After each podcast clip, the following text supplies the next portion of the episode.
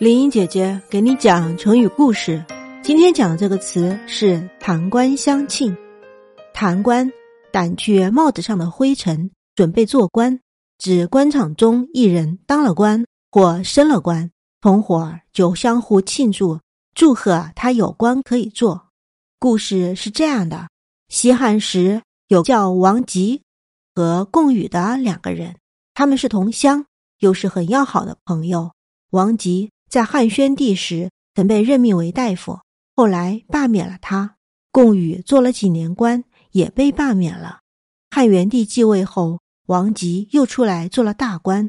贡禹听到这个消息，认为自己又有机会向上爬，于是把自己帽子上的灰尘掸去，准备出去做官。当时有人讽刺他们说：“王吉在位，共工弹官。”这就是弹官相庆的故事。